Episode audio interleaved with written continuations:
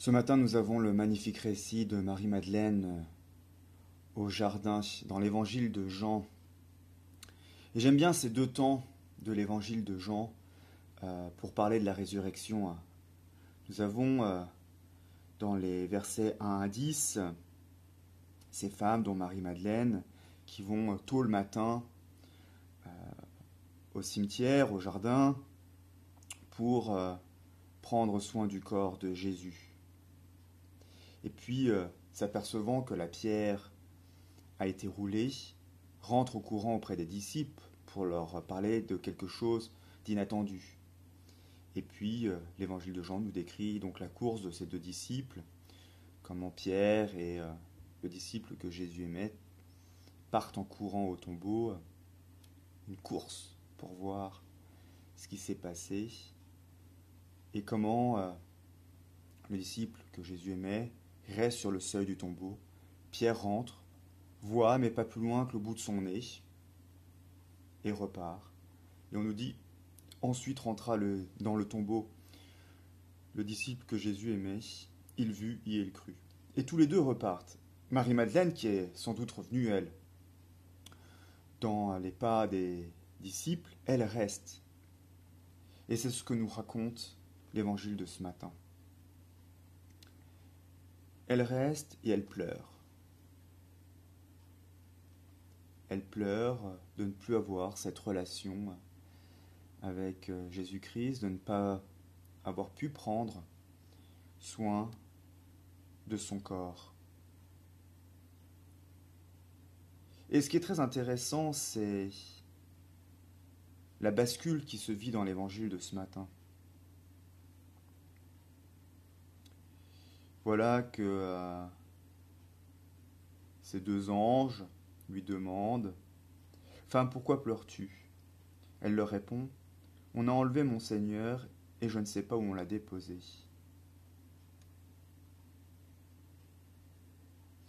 Et souvent, c'est un peu le sentiment qu'on peut avoir aussi dans notre vie de foi. On a cette peine, on a cette douleur, on a cette croix, on a ces doutes, ces combats, et on ne sait pas où Dieu se trouve là-dedans.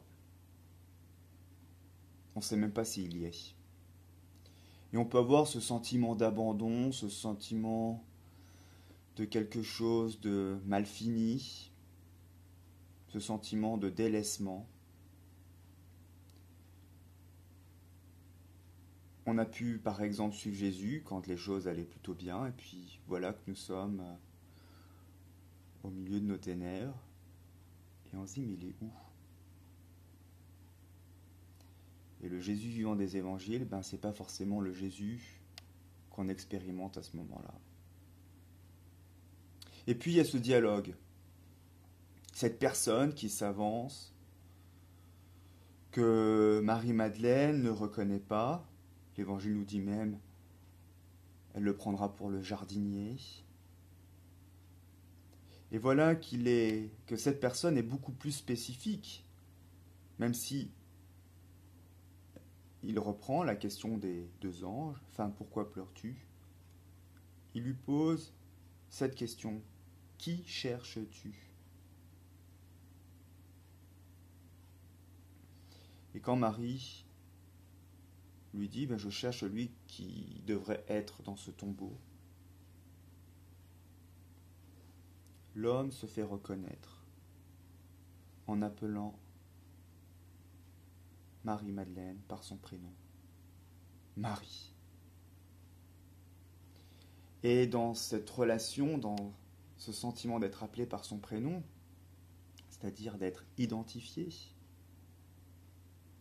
ses yeux s'ouvrent et elle reconnaît dans cette personne le Christ ressuscité. Et là, je crois qu'il y a quelque chose d'important pour notre vie de foi. Souvent, nous avons l'impression que c'est à nous de chercher le Christ, c'est à nous de trouver où se trouve Dieu, c'est à nous d'analyser euh, les événements de nos vies pour savoir où est Dieu précisément. Mais je crois que l'attitude de Marie-Madeleine est la bonne attitude. Oui, elle est là, au pied du tombeau, et elle pleure. Elle n'est pas effrayée d'exprimer ses sentiments. Elle prend pas la fuite. Elle demeure au pied du tombeau. Littéralement, elle demeure au pied d'un lieu mort. Et c'est dans ce lieu-là que le Christ vient à elle.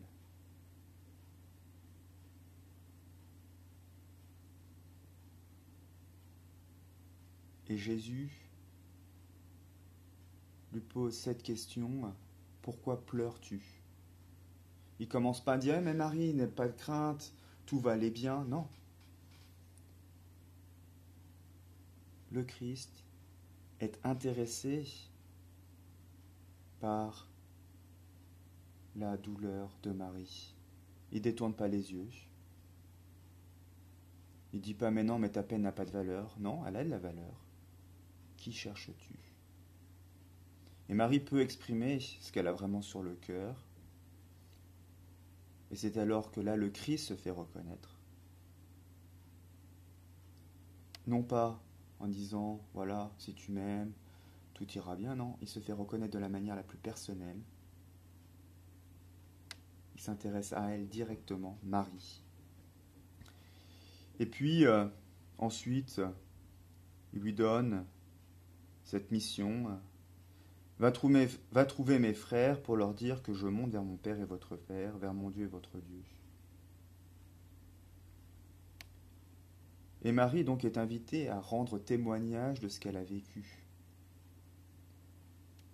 Et son témoignage est très simple. Il tient en quelques mots.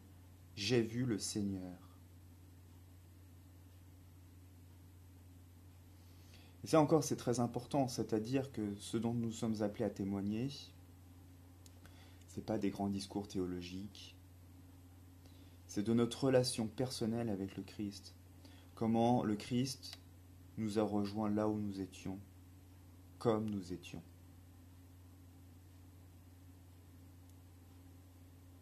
C'est ça, c'est avoir une foi personnelle en Jésus-Christ. Avoir une foi intellectuelle, euh, ça peut être intéressant quand les choses vont bien. Beaucoup avaient une foi intellectuelle sur Dieu euh, au temps de Jésus, les grands prêtres notamment. Une vie de formation à scruter les Écritures. Et pourtant, au moment où cela aurait dû compter, ils ont été incapables de voir le Christ, incapables de reconnaître qui il était. Et toutes ces personnes qui ont suivi le Christ, elles n'avaient pas forcément la grande formation théologique, mais elles ont pu être touchées par sa présence et avoir les yeux ouverts. L'Évangile ne nous dit pas qu'il faudrait être un anti-intellectuel et refuser toute formation théologique. L'Évangile nous prévient que c'est Dieu qui se, qui se découvre à nous et que ce qui nous est demandé, c'est pas simplement d'ouvrir nos intelligences, mais c'est aussi d'ouvrir notre cœur, et que c'est là que Dieu se fera reconnaître. Et après, avec tout ce que nous avons pu apprendre de lui en scrutant les Écritures, bien les choses peuvent prendre sens, un sens nouveau. Et Dieu se donne d'abord à se révéler dans une relation personnelle avec nous. Et la résurrection nous invite justement sur ce nouveau chemin d'une relation avec le Christ. Amen.